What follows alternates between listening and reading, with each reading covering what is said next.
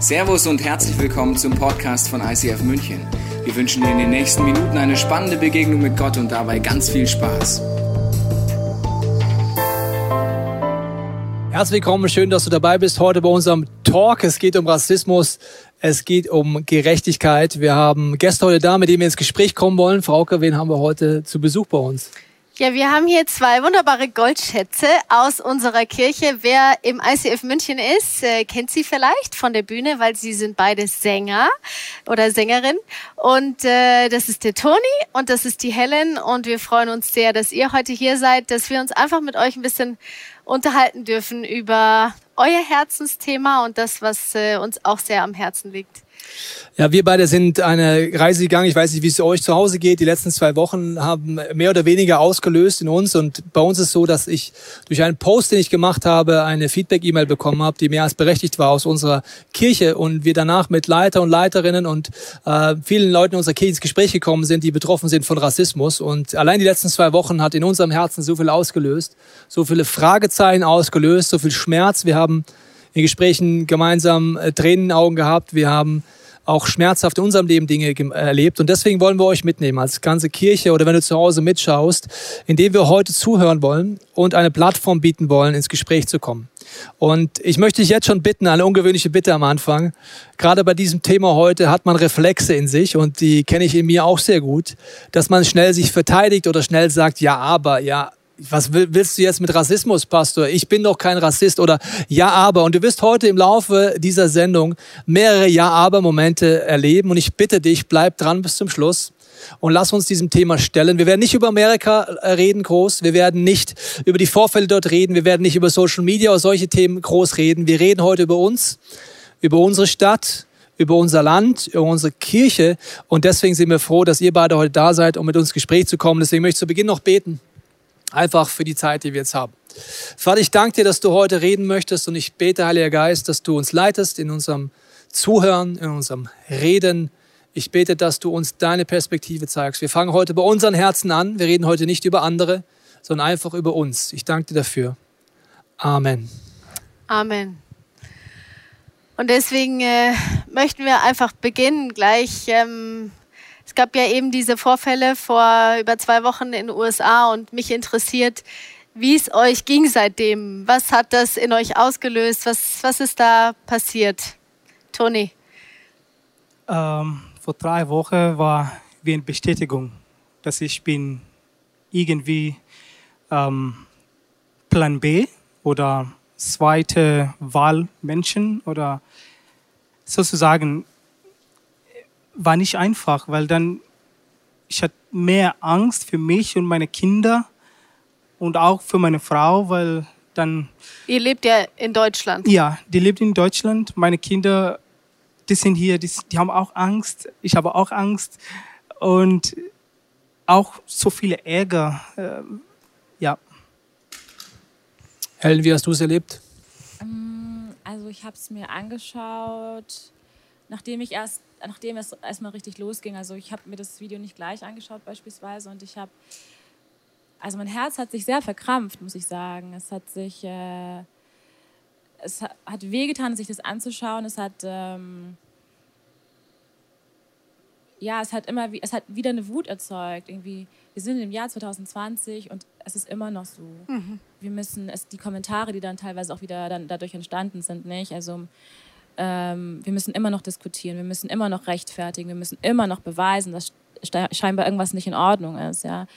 Und ähm, das hat wehgetan, es hat einfach nur wehgetan und ähm, ja, ich kann einfach eigentlich nur sagen, dass sich da mein Herz einfach total verkrampft hat und ich ja, schon wieder mich da wieder sehr machtlos auch gefühlt habe, dass ich mir das anschauen muss, kann, ja, je nachdem, wie man es sieht und ja, ja, und da nicht so groß dafür da auch jetzt gefühlt nichts machen kann. Also das mhm. ist so ein Thema gewesen für mich, ja. Mhm. Wir wollen uns heute ein bisschen auf die Spur begeben, indem wir zuhören und äh, euch die Möglichkeit geben, uns eine neue Perspektive zu ja. helfen, zu entdecken, weil es ist ja so, äh, mit hin und her diskutiert jetzt dieser konkrete Vorfall. Ich bin sehr dankbar, dass es Proteste weltweit gibt, was nicht immer so war. Aber ich sage mal, das ist das eine Thema, das sehr wichtig ist, hinzuschauen und zu sagen, okay, man muss aufstehen für Gerechtigkeit. Tendenziell stehe ich auf und sage, das ist nicht in Ordnung, was da passiert ist. Und das ist auch gut und das ist auch wichtig. wir wollen heute ein bisschen drüber reden. Es ist nicht richtig, was auch vielleicht in mir passiert, wo ich geprägt bin.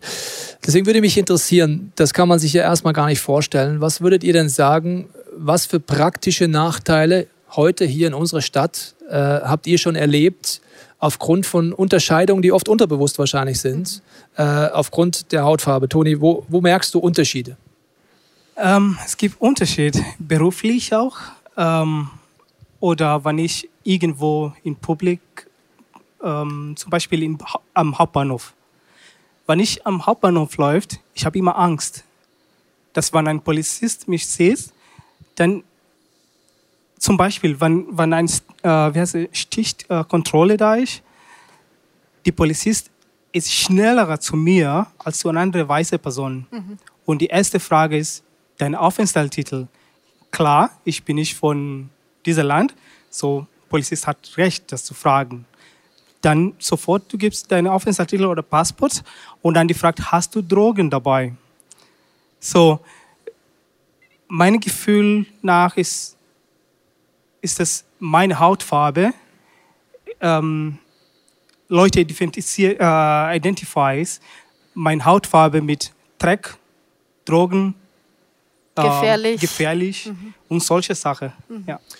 Das ist vielleicht schon die erste Situation, wo man zu Hause denkt, ja, aber. Ja. ja, vielleicht bildet man sich ja ein oder so, aber vielleicht könntest du ja mal sagen aus deinem Job. Was machst du beruflich?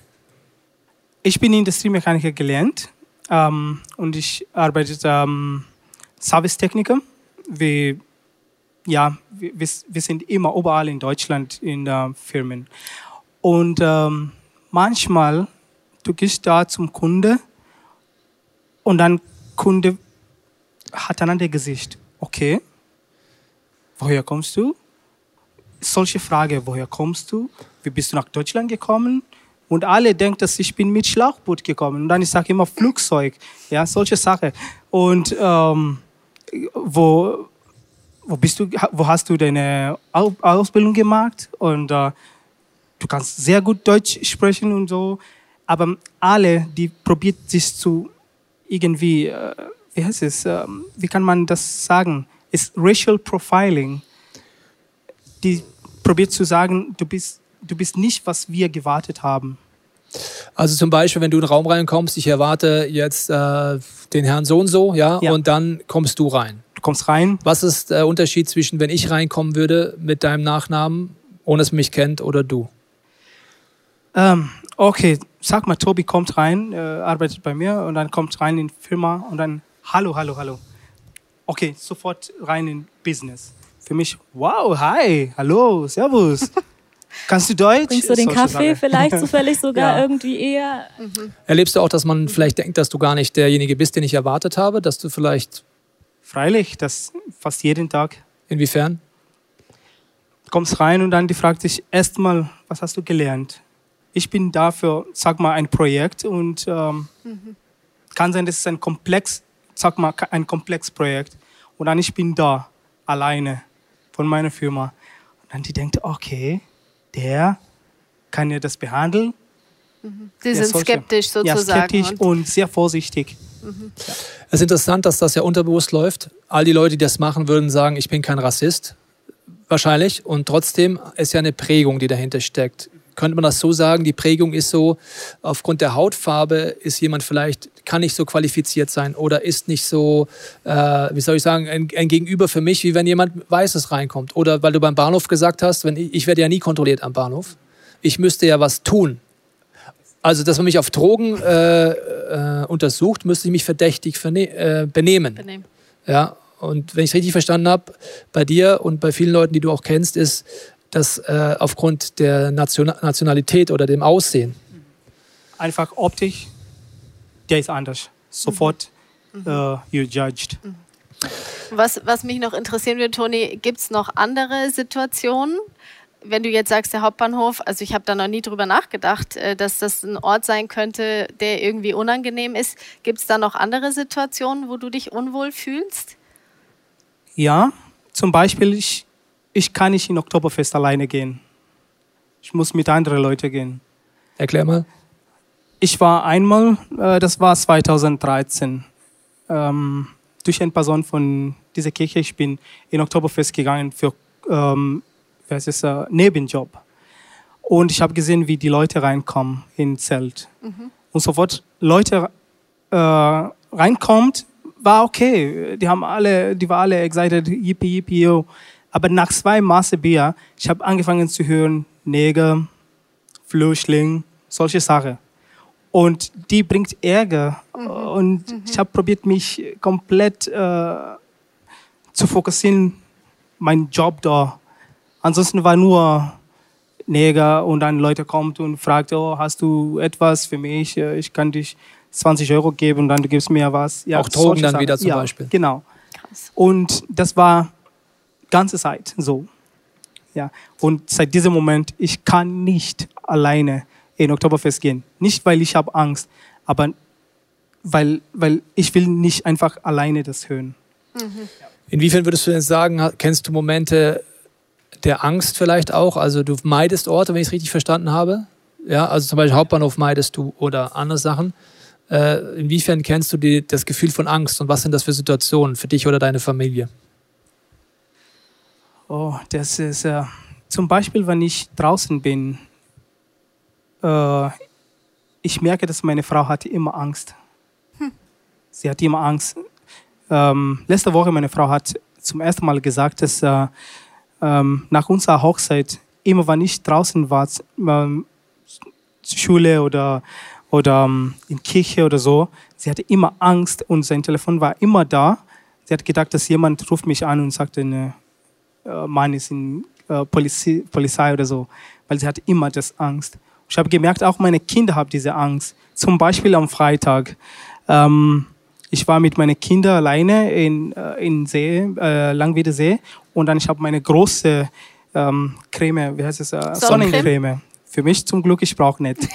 so, ich habe ihm einfach äh, äh, äh, geschmiert und dann der Kleine war da, sehr sensibel Kind und hat gesehen, zwei Jungs, äh, okay, sag mal 30 oder so, die haben einfach äh, an mich geschaut und gelacht. Mhm. Ich habe nicht gesehen. Und mein Sohn sofort war aggressiv und hat gesagt, was ist so lustig? Warum lachst du an meinen Papa? Mhm. Ja, eine vierjährige Kind. Bei euch ist ja so vielleicht zum Hintergrund, äh, deine Frau kommt aus Deutschland, äh, ihr habt geheiratet, das heißt, es sind auch zwei Kulturen, die sich da äh, begegnen. Helen, inwiefern kennst du das denn aus deinem Alltag oder Situationen, wo du merkst, dass Dinge anders sind? Also auch natürlich tatsächlich, dass man sich immer so ein bisschen doppelt und dreifach beweisen muss, nicht? Also bei mir ist es ja jetzt so, ich, keine Ahnung, ich bin ähm, am Telefon und dann denkt man so, okay, easy, irgendwie akzentfreies äh, Deutsch. Und dann ähm, bin ich aber tatsächlich, also ich arbeite in einem Ingenieurbüro und ist halt sehr technisch natürlich, nicht? Und dann kommt man dann an und dann sind die Leute erstmal so, okay, das hätten wir jetzt irgendwie nicht gedacht. Und das ist halt so, genau, so ein bisschen immer diese Erzählung. Ähm, meine Hautfarbe steht immer im Vordergrund, immer. Es ist mhm. immer ein Thema, dass ich mich auf irgendeine Art und Weise beweisen muss. Auf irgendeine Art und Weise muss ich immer erklären, mh, mm, warum mein Deutsch so gut ist, wie es ist, oder, oder ja, nicht? Warum ich hier bin, äh, woher meine Eltern kommen. Es ist immer diese Vorgeschichte, die man bringen muss und die muss halt eine Person, die jetzt, ähm, ja, also nicht meine Hautfarbe hat, einfach nicht tun. Es ist immer dieser extra Step, der einfach mhm. sehr ermüdend ist und sehr zermürbend. Und wenn man das dann tut, gut, dann macht man das, dann ähm, geht's halt weiter mit irgendwelchen Assoziationen, die ich mir dann auch noch anhören muss. Ja, so letzten Sommer war es heiß, ähm, tja, war, ist halt Sommer. Dann äh, wird mir dann irgendwie gesagt, Mensch, Helen, jetzt musst du dich doch wie zu Hause fühlen es muss doch richtig so wie bei dir äh, daheim sein. Und dann sie ja wie daheim in Augsburg oder was. Das ist genauso mhm. kalt, warm. Ja, halt da, wo du halt herkommst. Und das ist halt immer dieses, diese Narrative, die einfach unglaublich anstrengend ist. Dieses, mhm. Diese Erzählung, dass Afrika jetzt in dem, also in unserem Kontext, ja, es gibt ja auch noch andere Beispiele, aber dass halt äh, Afrika als Land, also als Land ähm, immer warm, immer ein Problemland ist oder ein Problemkontinent, je nachdem, wer dann mit einem redet. Es ist immer Armut, es ist immer schwierig, es ist immer, hat diese Narrative, die ist sehr anstrengend. Und dann auch immer zu beweisen zu müssen, ähm, es ist halt nicht so. Es ist nicht so. Und ich kann auch nicht Afrikanisch und ich kann ähm, auch nicht, also ich kann nicht äh, 54 Nationen, also ich kann keine, ich kann nicht all diese Sprachen plus ethnischen äh, Dialekte dazu. Das macht keinen Sinn. Dass man in der Sprache auch nicht aufpasst zum Beispiel. Das ist so ein Thema, was mich, äh, was mir begegnet immer. Das ist halt mein Alltag.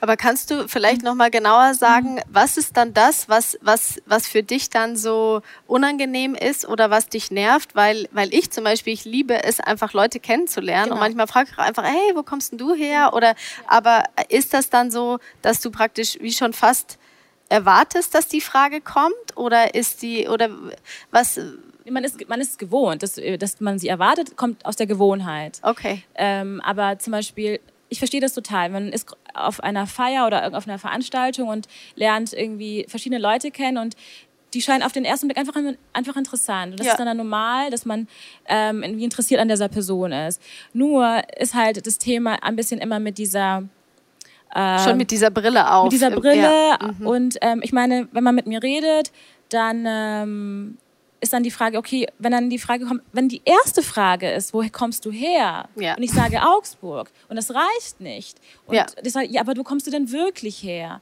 Dann sage ich, ja, keine Ahnung, was genau meinst du denn? Univiertel Augsburg oder was? Also, und dann muss ich dann dieses, dieses, dieses Gestochere und diese, diese, diese Selbstverständlichkeit, mit der ich über mein persönliches Leben erzähle. Ich frage die Person ja auch nicht, wo kommen deine Großeltern her als erste Frage. Das macht keinen ja, Sinn ja. für mich. Mhm. Das heißt, man kann im Laufe des Gesprächs gerne fragen, äh, okay, also das ergibt sich auch von alleine. Wenn man ja, sich kennenlernt genau, und so, ja. Das ist ein natürlicher Verlauf im Gespräch, aber dass man als erstes immer seine, seinen Herkunftsort klar definieren muss, damit man weiterreden muss, ist einfach ähm, ja. ja. anstrengend. Ja. Ja. Und das ist ja die eine Kategorie, sag mal, reden oder äh, so denken. Äh, inwiefern kennst du das auch, dass man, äh, also du hast, ich habe jetzt richtig verstanden, habt, dass man so mehr performen muss, um das gleich zu erreichen. Also du hast studiert zum Beispiel, du hast einen Abschluss, ähnlich wie du auch.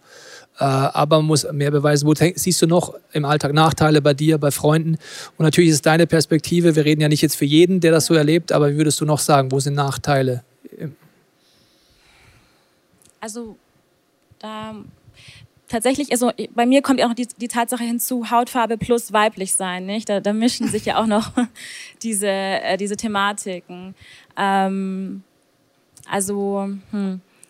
Das sind natürlich immer sehr unangenehme also, also Erfahrungen, aber wenn man dann halt irgendwie mir zuschreibt, dass ich, also der Begriff exotisch ist schon mal, also das geht gar nicht. Das ist wirklich, das wird mir wirklich zugeschrieben, dass ich, weil ich halt einen afrikanischen Background habe, dass ich da jetzt irgendwie voll die wilde Liebhaberin oder sowas bin. Mhm. Nicht? Das sind unglaubliche, mhm. ähm, unglaubliche Dinge, die einem tatsächlich auch, und das jetzt nett formuliert, das ja, geht ja, ja natürlich extremer. Das sind äh, Themen, die die einfach, ja, die sich da mischen und die einfach, die, die einem mir das Gefühl geben, ähm, jeder hat ein Recht, also die, man hat, man hat ein Recht, ständig über mein, mich zu definieren und über meine Hautfarbe mich zu definieren. Also das sind ganz banale Beispiele jetzt tatsächlich. Ich werde nicht in der, nicht am Hauptbahnhof angegriffen, auf, also dadurch, oder mich wird nicht, mich, mir wird nicht irgendwie unterstellt, ich würde Drogen verkaufen, aber äh, mir werden halt andere Dinge unterstellt. Und ähm, auch dieses Thema mit, ähm, wenn ich zum Beispiel jetzt Locken habe, nicht einfach in die Haare greifen, so richtig plump, einfach, wow, tolle Locken. Und das sind halt so Sachen, ey, wieso denn? Also, wieso kann man mir meinen Space nicht nehmen? Also, das ist so, wenn irgendwie sagt, oh Tobi, krass, du hast irgendwie das mit den Augenfarben, das ist echt spannend. kann ich mal anfassen. So, das ist so, Nee, eigentlich nicht. Und das ist halt sehr schade und es tut sehr weh, dass man es das immer wieder neu definieren muss. Wenn man sagt, hey, bitte, kannst du das mit den Haaren mal lassen? Dann, ja, aber wieso denn? Und dann, und dann muss man sich erklären. Und das ist so zermürbend, dass man, dass man immer wieder erklären muss, ja. Mhm. Ja, Rassismus gibt es ja in verschiedensten Facetten, vor allen Dingen halt in einem Denken, das einem gar nicht bewusst ist. Ähm, das gibt es in allen Nationen irgendwie. Wir reden ja jetzt gerade über die äh, Thematik, wenn man zur schwarzen, Teil, äh, schwarzen Bevölkerung gehört. Ähm, ist es so, dass ihr das erlebt oder du hast es gerade gesagt, dass du auch deine Kinder versuchst aufzuklären? Also zu sagen, da musst du aufpassen oder da musst du nicht aufpassen. Ähm, äh, ich weiß, dass man es manchmal The Talk nennt. Also bei, bei äh, der weißen Bevölkerung geht es meistens um Aufklärung in anderen Bereichen und da geht es um eine Aufklärung, du musst überlegen, wie du dich verhältst. Kennst du sowas auch? Also, dass das mit deinen Kindern hast du kurz gesagt? Ja, ähm, zusammen mit meiner Frau, wir probieren immer, das, äh, ähm, wir sprechen mit unseren Kindern sehr offen. Und die muss wissen, dass ich bin schwarz, sozusagen. Ich bin von Afrika, ich habe andere Kultur und in Deutschland ich bin anders verhandelt. Zum Beispiel, wenn ich mit meinen Kindern in Kenia bin, meine Kinder sind genannt als Musungu, das ist Weiße. Mhm. Und hier, die sind Schwarze.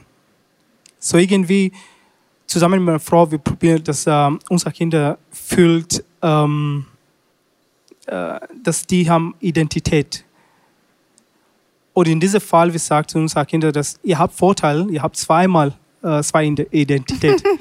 Kenianische und Deutsche. Aber von anderen Leuten, das ist hier meine Kinder als schwarz und in Kenia, die sind weiß. So, ähm, es ist ein bisschen sehr, sehr schwer, weil ich fühle, dass äh, als schwarzer Mensch, ich muss dreimal Mühe geben, dreimal äh, kämpfen zu erreichen, was eine andere Person hier erreicht, einfach mhm. just like that. Es sind ja Dinge, die einem nicht bewusst sind, dass man in so Schubladen denkt, nenne ich das jetzt mal so. Es sind ja vielleicht Aussagen, die ich von euch auch weiß, so, äh, also wenn man schwarz ist, kann man gut tanzen, man kann gut rappen, man kann äh, gut singen, äh, man, äh, was soll das denn noch, in Anführungsstrichen positive Dinge, aber wenn sie zu meiner Persönlichkeit nicht passen, stimmt es einfach nicht äh, geht dann über Themen weiter, die ihr angesprochen habt, wie äh, ist vielleicht nicht gleich qualifiziert, wenn er äh, vor mir steht, oder ist eher kriminell, ist eher äh, jemand, der äh, was Schlechtes im Blick hat, oder ist eher, das habt ihr alles jetzt aufgezählt. Oder nicht der Chef ist, sondern Oder er kann nicht der Chef sein, sondern er ist eher der Mitarbeiter. Lauter Dinge, die unbewusst laufen natürlich, äh, die einem nicht so bewusst sind. Äh, inwiefern aus eurer Perspektive wollen wir mal gemeinsam sammeln. Inwiefern habe ich denn, wenn ich jetzt weiß aufwachse, von Haus aus Privilegien, die mir gar nicht bewusst sind? Also, ein paar habe ich aufgezählt. Ich werde nicht kontrolliert einfach so. Ich muss was Auffälliges tun. Mir wirft man nur Drogen vor oder Kriminalität, wenn ich etwas getan habe. Das ist schon mal ganz klar. Ich wachse so auf, für mich ist das normal. Und das ist übrigens nicht nur in Deutschland so, egal wo ich auf der Welt unterwegs bin. Es ist ja nicht so, dass es dann in Afrika andersrum wäre. Ich war jetzt zum Beispiel äh, in Tansania, da werde ich nicht einfach nur aufgehalten, nur weil ich weiß bin und weil ich wahrscheinlich Drogen verticke, ganz im Gegenteil. Was sind noch so Punkte, die uns vielleicht gemeinsam einteilen, wo definitiv, wenn ich weiß aufwachse, mit Privilegien aufwachse?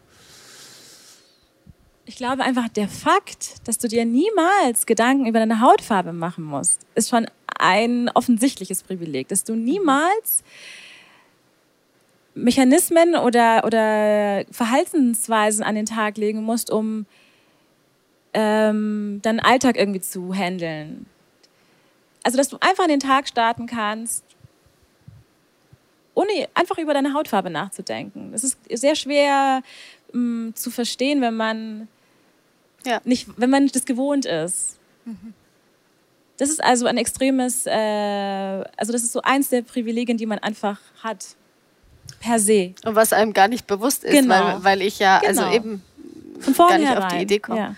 Oder dass man gleich denkt, so zum Beispiel, wenn jetzt die Polizei mit mir was machen würde, ja. hätte ich gleich die Grundüberzeugung, das, das geht nicht so ungefähr. Ja. Ähm, Extrem ist natürlich, wenn so Übergriffe, wie es leider immer wieder passiert ist, ich sage jetzt mal, das ist das ganze Extrem, wenn ich jetzt jemand wegen der anderen Hautfarbe fast wie ein wie soll ich sagen, fast wie ein Tier behandle, sage ich mal so. Ja. Selbst ein Tier, das ist selbst das schlechtes Beispiel. Weil selbst ein Tier sollte man nicht quälen und äh, deswegen war es jetzt ganz schlechtes Beispiel. Aber ich sage jetzt mal, wie etwas weniger äh, wert ist.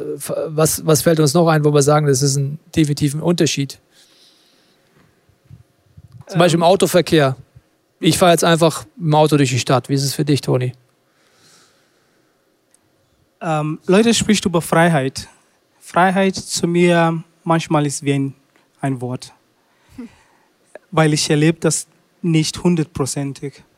Zum Beispiel, ich bin im Auto, meine nächste Ausfahrt Germering und dann wahrscheinlich, ich hatte einen anderen Gedanken und dann, ich bin ein bisschen zu spät und ich blinke recht und dass ich will raus und eigentlich mit, mit einer anderen Person, äh, die andere Fahrer, äh, Augenkontakt machen und so. Die sind immer böse. ich weiß nicht warum. Und manche fragen, kannst du kein Auto fahren oder so. Solche kleine, kleine Sachen. Und dann, die sagt, ist nicht Afrika. äh, hier, wir Sag haben mal Ordnung. bitte. Die Aussage, dass Ah, jemand sagt, Ordnung. das ist nicht Afrika hier, ist Ja, Ordnung. wir haben Ordnung hier. Oder äh, deswegen jetzt, ich habe keine mehr lange Haare und so, weil jede Hand, ja, oh, Schuh ist wie ein Schaf oder so, Teppich, das, solche Sachen. Oder äh, einmal in Chemnitz, ich war in Chemnitz mit ähm, äh, einer eine Band äh, von, äh, war kenianische Band und ich war in Chemnitz und Kinder sind einfach zu mir gekommen und dann die haben probiert, ob meine Farbe geht raus. Ja. Und ja, es ist, es ist einfach, Es ist wie so eine Selbstverständlichkeit, mit der Dinge getan werden, die äh, unfassbar sind eigentlich. oder Also, geh mal in, in ein Restaurant und dann ist volle weiße Leute und dann ich komme rein. Ist wie jeder Kopf dreht durch. Und dann, ja. Es ist jetzt so, dass äh, man sich manchmal oder oft Dinge nicht vorstellen kann, weil man sie selber nicht erlebt. Ähm, Helle, hast du vielleicht eine Metapher, die uns helfen kann, zu sagen, es gibt vielleicht einen anderen Kontext, äh, mal, den wir jetzt nicht vom Thema Rassismus nehmen, wo man sagt, da kann man es vielleicht auch nicht sich vorstellen, bis man das versucht, wirklich aus der Perspektive des anderen zu erleben. Ja, da habe ich ja natürlich äh, die äh, Sexismusdebatte, nicht? Oder dieses Thema mit, ähm, wenn äh, man es nicht gewohnt ist, tatsächlich ähm, sexistische Kommentare zu abzubekommen oder irgendwie nie Opfer vielleicht auch von irgendwelchen Übergrifflichkeiten war oder auch, es muss ja jetzt nicht tatsächlich eine körperliche äh, Übergriff sein, es reicht ja auch schon verbal, da kann man ja genauso viel verletzen. Wenn man in dieser Rolle und in diesem, in diesem Gefühl noch nie richtig drin war, dann ist es sehr schwer nachzuvollziehen. Und dann kommt natürlich immer dieses, jetzt hab dich nicht so, ähm, es war ja nicht böse gemeint. Ähm, bist du sicher, dass das wirklich so war? Kann ja sein, dass du das jetzt irgendwie fall, also überinterpretierst. Also, dass mir dann immer oder eine dieses stell dich nicht so an. Stell dich nicht oder, so an, genau. Ja, ja. Also eine Gruppe, also die Gruppe, die da von dieser, von dieser Form von äh, Diskriminierung, Ausgrenzung nicht betroffen ist und noch, nie wirklich in dem Sinne betroffen war, ähm, möchte mir ständig das mir absprechen und immer erklären. Und das ist halt so ein Thema. Oder rechtfertigen? Ist auch das vielleicht ja auch? genau weil man hört ja dann auch mit dem Ohr das ist genau dieses Ohr mit dem man es ja auch hört wenn ich jetzt zum Beispiel über Rassismus spreche und über meine Erfahrungen spreche dann hören ja viele auch Mhm. Das hast du ich, also das hast du so gemacht also die man projiziert es auf sich selber Oder du hast es selber erzeugt, warst du nicht selber schuld. Genau. Toni, bist du nicht getorkelt am Bahnhof oder wahrscheinlich Ja, hast du doch genau. was getan. So diese Genau, Argumentation genau, wahrscheinlich ja. auch, oder? Genau. Und äh, natürlich jetzt mit dem Thema jetzt über, über äh, weiblich-männliche Diskriminierungserfahrungen, ähm, das ist ein Versuch, es zu erklären, um einfach diese, dieses, äh, diese, kommt dieses, diese Schwierigkeit da auch irgendwie nach, also zu, zu darzustellen, dass man, wenn man nicht in dem eigenen Schuh drin steckt, dann äh, oder es nie wirklich persönlich erlebt hat, wie sich das anfühlt, dann kann man es nicht gut nachvollziehen. Ich finde, es ist ein sehr, für mich sehr deutliche Metapher, weil das wäre ja für ähnlich, wenn jetzt zum Beispiel durch Worte oder durch Taten, ist ja klar was anderes, aber äh, sexistische Übergriffe wären und dann die Person nur sagt zum Beispiel, ja, ich bin doch kein Vergewaltiger. Ich habe dich auch nur angefasst. Oder äh, ja, du bist ja selber schuld, wenn dich so anziehst. Oder so immer beim, bei dem, das, die, die Frau, die Opfer wird zum Beispiel, äh, bei der die Schuld suchen eigentlich, äh, anstatt zu sagen, wenn ich anfange aus dieser Perspektive das zu sehen, verändert das natürlich alles. Dann muss ich natürlich sagen, okay, jegliche Form von Übergriffen, jede Form von Sprüchen, jede Form äh, kann ich nicht von außen beurteilen, sondern stelle ich doch nicht an. So, äh, ja. Und ist das so etwas, wo man sagen kann, also am Beispiel Frauen wäre es ja definitiv so, dass, äh, die, dass die Aufgabe von allen wäre, das zu stoppen. Also besonders der stärkeren, in dem körperlich stärkeren äh, Männern zum Beispiel, nicht zu wahren, dass die Frau sich wehren muss, sondern dass alle stoppen. Inwiefern kann man das übertragen auf Rassismus? Genau, das wäre so die, also das wäre das Ideal, also das würde, das wäre so ein Wunsch auf jeden Fall, dass alle sich betroffen fühlen, betroffen genug fühlen, um was zu verändern. Und jetzt im Thema Rassismus ist es so, dass die Menschen, die von Rassismus nicht betroffen sind, einfach mal sich zurücknehmen, zuhören und ähm, mal darüber reflektieren und nachdenken, okay, um was geht's hier eigentlich? Und nicht gleich mit dieser ja, Aber-Mentalität reingehen.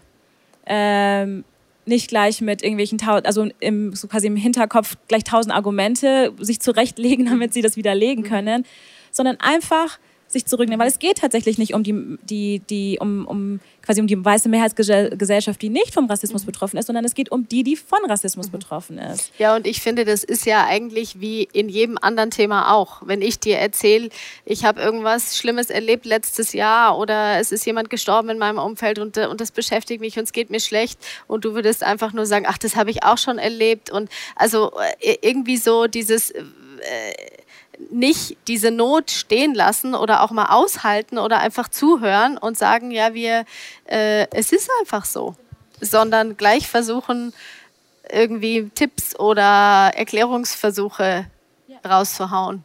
Ja, das funktioniert ja nur durchs Zuhören, weil dieses Ja, aber passiert mhm. schnell. Das ist diese Selbstverteidigung. Ja, ja, aber ist doch so. Und der Reflex. Äh, der Reflex ja. ähm, und ich denke, gerade in dem Bild heißt es ja, dass man selber hinguckt. Deswegen sind wir auch dieser nachdenklichen Situation, dieser schmerzhaften Situation, weil wir merken bei uns selber, äh, du hast mir ein Feedback gegeben zu einer Predigt, wiederhol das mal bitte jetzt hier vor allen. Ja, äh, ja, als Beispiel, weil äh, es sind Punkte, als du mir gesagt hast, ist mir sofort aufgefallen. Also mir ist das nämlich ein paar Mal aufgefallen, dass ähm, diese Story mit, als du erzählst, ähm, der Weg mit Gott, also dein persönlicher Weg mit Gott, dass du irgendwie mit Anfang 19 ähm, einfach dich entschieden hast, dich den Weg mit Gott zu gehen. Aber dass du Angst hattest, dass äh, er dich nach Afrika schickt zur Missionsarbeit. Und äh, bis dahin hätte ich es vielleicht noch, ah, okay. Und dann, aber hattest du das Beispiel gebracht, ja, versteht mich nicht falsch. Ähm, ich habe kein Problem mit Afrika, aber München ist halt auch, München ist halt auch sauber. Und das dachte ich mir, okay, wow, das ist jetzt, das überschreitet so ein bisschen die Grenze, weil da werden nämlich verschiedene Sachen einfach ähm, reproduziert in dieser, ähm, in dieser, in dieser vorgefertigten Meinung, dass Afrika quasi das der letzte Ort ist, den man überhaupt besuchen möchte, weil es da ständig katastrophal abgeht, weil da ständig Seuchen und, und Hunger und alles, also mhm. schlecht. Mhm. Dann äh, die Tatsache, dass es in Afrika nicht sauber ist, auch nicht. Ähm, das kann man gar nicht so einfach sagen. Bei so mhm. vielen Städten, Nationen, wie soll man das denn so einfach pauschalisieren? Genau, und dass es halt in Deutschland oder im Westen einfach per se besser ist und dass das halt unser Ideal, unsere Idealvorstellung ist. Das trifft und ärgert. Ja, ja, auch wenn es natürlich nicht böse gemeint war. und deswegen, ja, das ist ja egal. Das ist genauso wie bei anderen Formen von Übergriffen. Das ist genauso, ich habe dein Kind überfahren, es tut mir leid. Also ich habe dein Kind dann überfahren. Äh, das ist ja ein Fakt. Und der Reflex ist immer bei Feedback, du hast mir das gesagt, dann kommt, da muss ich das Ja, aber runterschlucken. Merke ich. Mhm. Weil der Reflex ist, ja, aber es ist doch so. Warte mal. Ich denke das. Und dann ist es schockierend, beschämend, es ist, es ist, es ist äh, aufwühlend und auch nicht schön, dann zu erkennen, krass. Und das ist jetzt wieder Worte. Vielleicht nochmal zu dem Ja, aber nochmal. Ähm, es gibt ja auf Social Media, gab es dann hin und her, äh, Hashtag Black Lives Matters und dann, nee, All Life Matters. Und ich habe auch einen Post gemacht äh, wo äh, du und andere mir ein Feedback danach zu gegeben haben. Ich dachte mir, äh, in der Situation, äh, ich will auf jeden Fall ein Statement machen, äh, war in einem Setting, wo ich gerade im Urlaub war und wollte, hab's gut gemeint, scheiße gemacht. Ich habe gedacht, ich will einfach das Statement machen, es müssen alle Leben gleich wert sein. Mhm. Und dann habt ihr mir äh, ein Feedback gegeben, dass dieser Hashtag äh, eigentlich eine, unterm Strich von vielen Leuten zumindest als Gegenbewegung bewusst eingesetzt wird. Und das ist ja auch ein Phänomen. Das habe ich dann auch auf Social Media unter meinem Post mitgekriegt. Ich poste was zu diesem Thema. Ich habe übrigens den Hashtag weggemacht, kann ruhig auf Instagram gehen. Ich habe was dazugelernt. Ja? Durch die Chess vom ICF Kids, dass man Hashtags wegnehmen kann. Wie geil ist das denn? Okay. Aber ich, ich habe es rausgenommen und äh, die Kommentare darunter waren sofort ja, aber was ist mit äh, unterdrückten Frauen? Ja, aber was ist denn mit denen? Ja, aber. Ähm, und äh, das ist, habe ich danach drüber nachgedacht, aber in Feedbacks will ich nochmal aus meiner Perspektive sagen, ich, ich hasse das ja bei mir selber, wenn es jemand macht. Weil wir jetzt über Black Lives Matters reden, heißt ja nicht, dass wir alle anderen wegreden. Ganz im Gegenteil. Jegliche Form von Unterdrückung Rassismus muss begegnet sein. Aber jetzt geht es gerade dieses Thema und das Ja aber hilft nicht weiter. Und deswegen will ich es auch nochmal ganz klar sagen, wenn mein Post dich verletzt hat, äh, aber auch sonst will ich dafür entschuldigen. Es ist keine Ausrede. Ich habe durch starke und klare Feedbacks unserer Leute und unserer Leader und Leaderinnen, auch von euch unter anderem, gemerkt, ich, ich muss mich halt dann einlesen und kann ich als Ausrede nehmen, ja, ich muss halt schnell posten. Sondern ich muss mich ja selber damit beschäftigen mhm. und kann ich nur sagen, erklärt ihr es mir. Zuhören ist wichtig, das andere auch. Aber vielleicht gehen wir mal zur Kirche. Ja, also weil das ist nämlich was, was mich so interessiert, ähm, weil, weil wir haben das ja schön in unserem, in unserem Traum vorhin auch nochmal gehört. Wir wollen eine Kirche sein, die offen ist für jeden und dass sich jeder wohlfühlt. Und deswegen ist für mich einfach so eine ganz wichtige Frage, wie geht's euch mit diesem Thema bei uns im ICF? Wir sagen International Christian Fellowship und so. Oder ja, wie geht's euch da? Für mich, ich freue sehr, ich freue mich sehr, sehr, sehr, dass äh, dieses Thema endlich in Kirche ist, weil Martin Luther King Jr. hat einmal gesagt, at the end you will not remember the words of the enemy, but the silence of our friends. Und für mich ist vielleicht sehr, kurz sehr, auf Deutsch übersetzen? ähm, am, äh, Sag's am nochmal auf Ende, Englisch. wir, wir werden nicht erinnern von den Worten von unseren Feinden, aber Vom Schweigen meiner Freunde. meiner Freunde. Ja. Und ähm, ICF, äh, ich muss sagen, dass ähm, das war die beste Entscheidung, diese Talk zu haben, weil endlich Kirche spricht über dieses Thema. Dieses Thema war immer da, aber irgendwie jemand kommt andere mit äh, All Lives Matters und dann Black Lives Matter ist weg.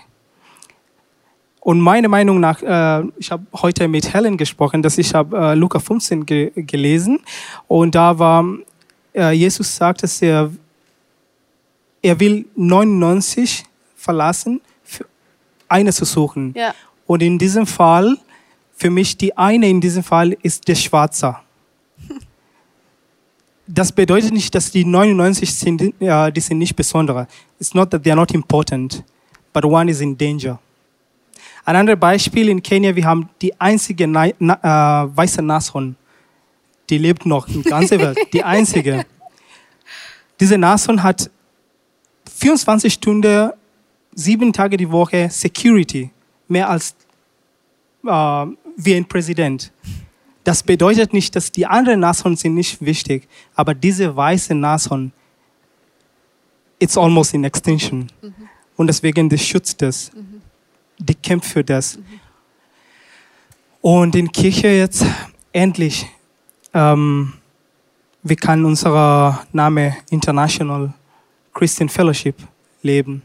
Meiner Meinung nach. Weil, weil, also wie hast du das, oder eben du sagst das mit dem Schweigen, äh, es hat mich sehr getroffen gerade und das stimmt. Da denken wir um. Ähm, aber was, was hast du erlebt einfach als, wo, wo ist jemand dir vielleicht so zu nahe gekommen oder hat Grenzen überschritten im ICF? Was meinen Sie mit Grenze überschritten? Das, Da äh, gibt es Momente, wo du merkst, dass du auch in der Kirche dich so denkst, dass du sagst, äh, du ziehst dich ehrlich, innerlich zurück oder du äh, merkst, dass es dich auch hier beschäftigt oder wie Leute reagieren. Zum Beispiel bist du auf der Bühne. Ja.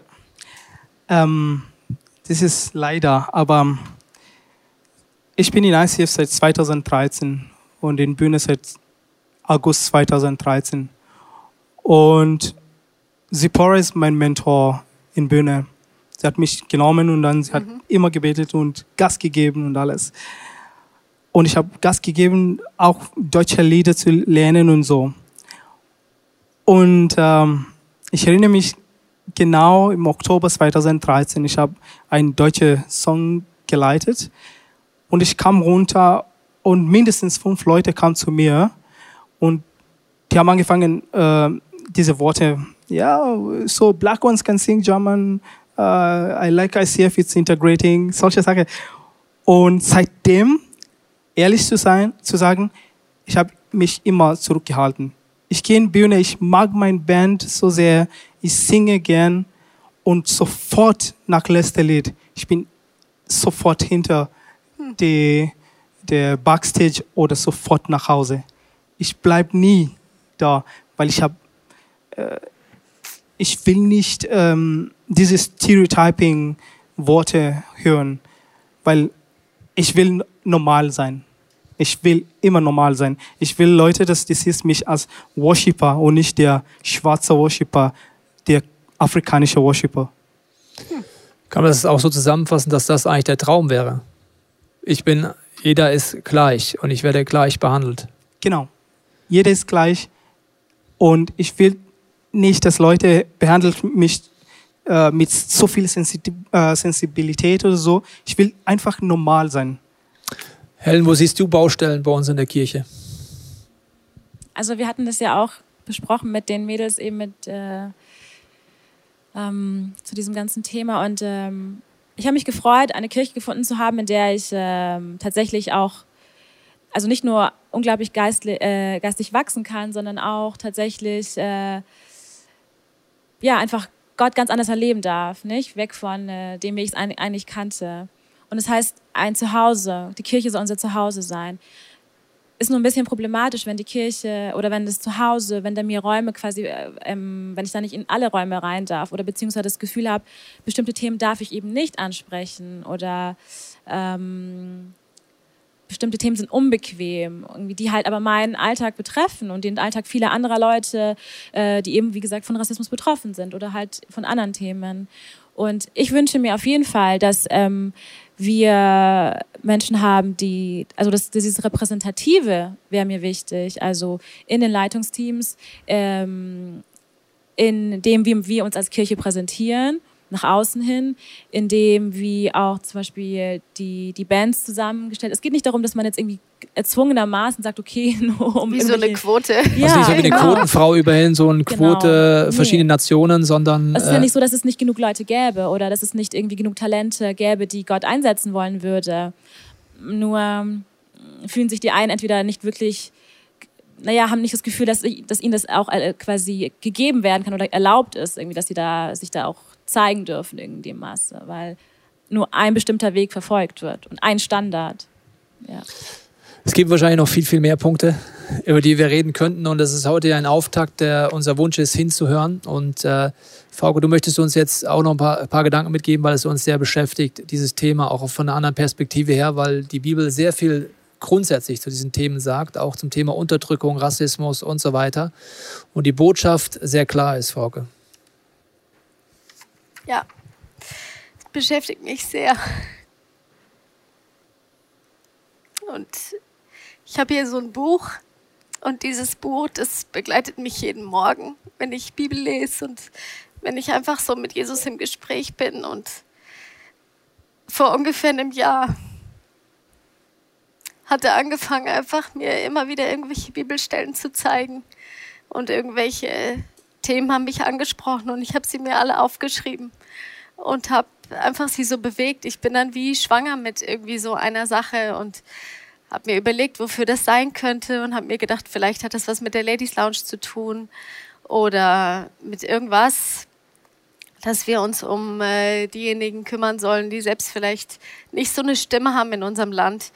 Äh, und äh, beim Fasten dieses Jahr, die ersten 21 Tage, habe ich einfach dieses Königskapitel des Fastens gelesen, Kapitel Jesaja 58. Und es hat mich alles sehr angesprochen, aber es hat irgendwie alles noch keinen Sinn gemacht. Es ging immer so drum, schafft die Unterdrückung ab und verleiht eine Stimme und äh, ähm, kümmert euch um die, die, äh, die ungerecht behandelt werden und so. Und jetzt äh, eben, als wir dieses Thema so vorbereitet haben, haben wir unser Research-Team gefragt, ob sie einfach nochmal zusammenstellen können, was für Bibelstellen es gibt, die man vielleicht einfach zu dem Thema noch äh, so weiter studieren kann. Und als ich die gelesen habe, habe ich gemerkt, das sind genau die Stellen, die ich mir aufgeschrieben habe. Und ich möchte die dir einfach vorlesen. Und ich bin so berührt, weil ich merke, wie Gott redet und wie Gott mir oder uns Dinge aufs Herz legt, die ihm auf dem Herzen sind. Und irgendwann gibt es dann wie so ein Momentum, was jetzt dran ist, was eigentlich nochmal so ein bisschen hochgekommen ist aufgrund des Posts vom Tobi, der unglücklich war und der ganz anders gemeint war. Aber es gibt so ein Zitat, ähm, das hat mir mein Vater gerade erst noch vor ein paar Tagen gesagt von Sören Kierkegaard, äh, das so sinngemäß so geht, dass Gott aus unseren Irrtümern das Bessere machen kann als das, was das Richtige gewesen wäre. Und für mich ist es jetzt so was. Ich möchte einfach, dass du diese Bibelstellen, und die sind für mich das Beste, was uns passieren kann, die, die Klarheit, die Liebe Gottes, dass du die einfach in dein Herz fallen lässt. Ich lese einfach so kreuz und quer, was mir jetzt in den Sinn kommt. Und nimm das, was für dich ist und was Gott dir ins Herz spricht. Ich fange mal an mit Jesaja 58. Da redet Gott darüber, dass es beim Fasten nicht nur darum geht, bloß auf Essen und Trinken zu verzichten. Nennt ihr so etwas ein Fasten? Ist das ein Tag, an dem ich Freude habe? Nein, ein Fasten, das mir gefällt, sieht anders aus. Löst die Fesseln der Menschen, die man zu Unrecht gefangen hält. Befreit sie vom erdrückenden Joch der Sklaverei und gebt ihnen ihre Freiheit wieder. Schafft jede Art von Unterdrückung ab Helft, wo ihr könnt und verschließt eure Augen nicht vor den Nöten eurer Mitmenschen. Beseitigt jede Art von Unterdrückung. Ich weiß nicht, was das mit dir macht, wenn du das liest. Mich rüttelt das wach. Oder wie du das gesagt hast, schlimmer ist das Schweigen der Freunde. Lasst uns nicht schweigen. Im Psalm 10 zum Beispiel, Vers 17 und 18 steht, die Hilflosen bestürmen Gott mit Bitten. Und du, Herr, hörst ihr Rufen und du schenkst ihnen neuen Mut. Du sorgst für das Recht der Unterdrückten und Weisen und jeder Gewaltherrschaft auf Erden machst du ein Ende. Und das nehme ich in Anspruch, Jesus, dass du für das Recht der Unterdrückten sorgst und dass du jeder Gewaltherrschaft auf Erden ein Ende machst. In Jesaja 11, Vers 3 bis 4 steht, richtet nicht nach Augenschein und fällt Urteile nicht nach Hörensagen. Genau das haben wir vorhin gehört. Richtet nicht nach Augenschein und fällt Urteile nicht vom Hörensagen. Unbestechlich verhilft er den Armen zu ihrem Recht und setzt sich für Rechtlose ein. Oder in Matthäus 7, Vers 12 steht, behandelt die Menschen stets so, wie ihr von ihnen behandelt werden möchtet. Und als Abschluss vielleicht noch Jeremia 22, Vers 3. So spricht der Herr. Sorgt für Recht und Gerechtigkeit, helft den Menschen, die beraubt und unterdrückt werden. Den Ausländern, den Waisen und Witwen tut keine Gewalt an und nutzt sie nicht aus. Hört auf, das Blut unschuldiger Menschen zu vergießen.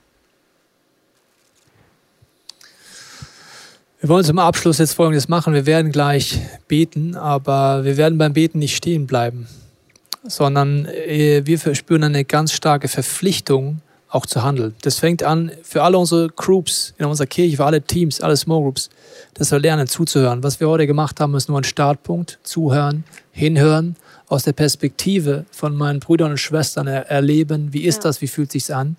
Aber dass ich mich auch verpflichte, mich einzulesen. Ich kann nicht nur hier rausgehen und sagen, ja, Helen, erklär mir die Welt so ein bisschen. Ich bin sehr dankbar, dass ihr euch die Zeit nehmt und bei diesem Thema, das ja seit eurer Geburt ihr kennt, äh, die Geduld aufbringt, es uns nochmal zu erklären, was ihr schon zigmal gehabt habt und auch euch verteidigen müsst für Dinge, die man sich gar nicht verteidigen müsste. Deswegen vielen Dank, dass ihr es gemacht habt. Und das ist auch gut. Lass uns das in unseren Groups, unseren Teams machen. Lass uns wirklich auch ein Team sein, wo man sich gegenseitig auch in so Situationen beisteht und nicht sagt, er muss sich selber verteidigen, weil das Bild, das Helling äh, genommen hat, möchte ich noch unterstreichen. Das ist genauso, wenn jemand eine andere Form von Übergriffen oder von äh, ähm, ja, im Bereich Sexismus erlebt, müssen sind die anderen gefordert, das anzugehen, mich einzulesen. Ich kann nicht nur sagen, bring du es mir bei, sondern ich habe den Auftrag, Helen, hat Helen mir so auch klar ins Gesicht gesagt, sie hat vollkommen recht gehabt, du musst dich auch selber einlesen, du kannst nicht nur sagen, äh, so ist das. Und diese Verpflichtung wollen wir ne-, ernst nehmen und deswegen wollen wir jetzt gleich beten mit dir auch zu Hause. Auch ihr könnt gerne das beten, was ihr auf dem Herzen habt. Und der erste Schritt ist, dass mein Herz öffne, dass ich aufhöre, mich zu verteidigen, wenn ich das heute gehört habe. Äh, nicht dieses Ja, aber habe, sondern eine ganz demütige Haltung habe, egal wie ich bin, auf welche Kultur ich komme, wie ich lebe. Wir alle werden irgendeine Form von Rassismus in uns entdecken und das ist schockierend. Und dass wir beten, Heiliger Geist, zeig mir deine Wahrheit, zeig mir, was du denkst, zeig mir, was du vorhast. Ich will hinhören und ich will aber auch aktiv werden.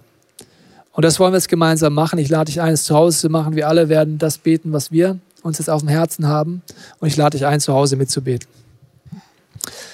Vater, ich bete jetzt für mein Herz, für uns als Kirche.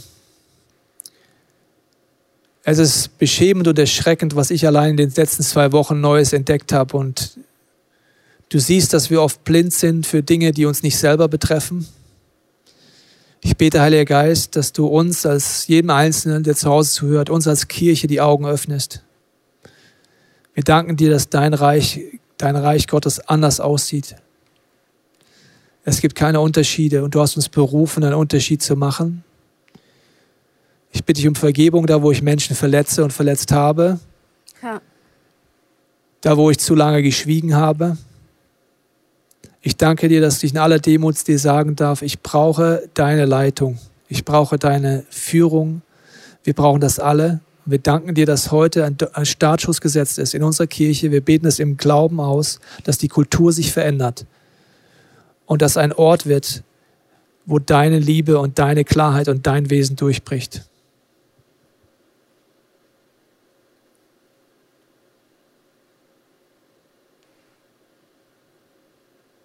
Und Jesus, ich möchte das einfach nochmal sagen, wie das hier steht in unserem Traum. Wir wünschen uns eine Kirche, die offen ist für jeden, egal woher Menschen kommen und was ihre Geschichte ist. Hier findet jeder ein Zuhause. Diese Kirche ist eine Familie, die von bedingungsloser Liebe, Zusammenhalt und in der Leiterschaft geprägt wird und so weiter. Und ich bitte dich, dass du mir hilfst, da einfach Sensibilität zu entwickeln, was man wie sagen kann und was nicht und was oder nicht was sagen kann, sondern einfach, dass ich mehr verstehe. Jesus, ich wünsche mir noch viel mehr dein Blick auf jeden einzelnen Menschen. Ich bitte dich, dass du uns zeigst, wie wir sensibel und liebevoll miteinander umgehen können, wie wir uns gegenseitig unterstützen und anfeuern können. Und ich bitte dich, dass du uns zeigst, was es heißt, nicht zu schweigen. Wo sollen wir den Mund aufmachen und was bedeutet das genau? Jesus, ich bitte dich, dass du das tust, was du offensichtlich sowieso vorbereitet hast und wo gerade wie so ein wie sowas in der Luft liegt. Dein Wille geschehe, Jesus, dein Reich komme wie im Himmel so auf Erden. Thank you, Lord, because you, you have called us by name and not by color, not by our ja. positions, but by our names, Lord.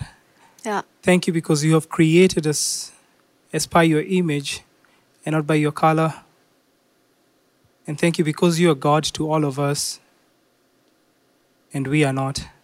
Mm-hmm.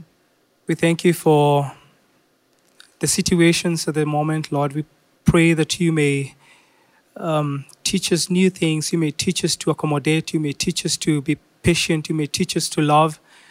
As you said, love our neighbors as we love ourselves, Lord. We pray that we may be able to love even those who sees the weakness in us.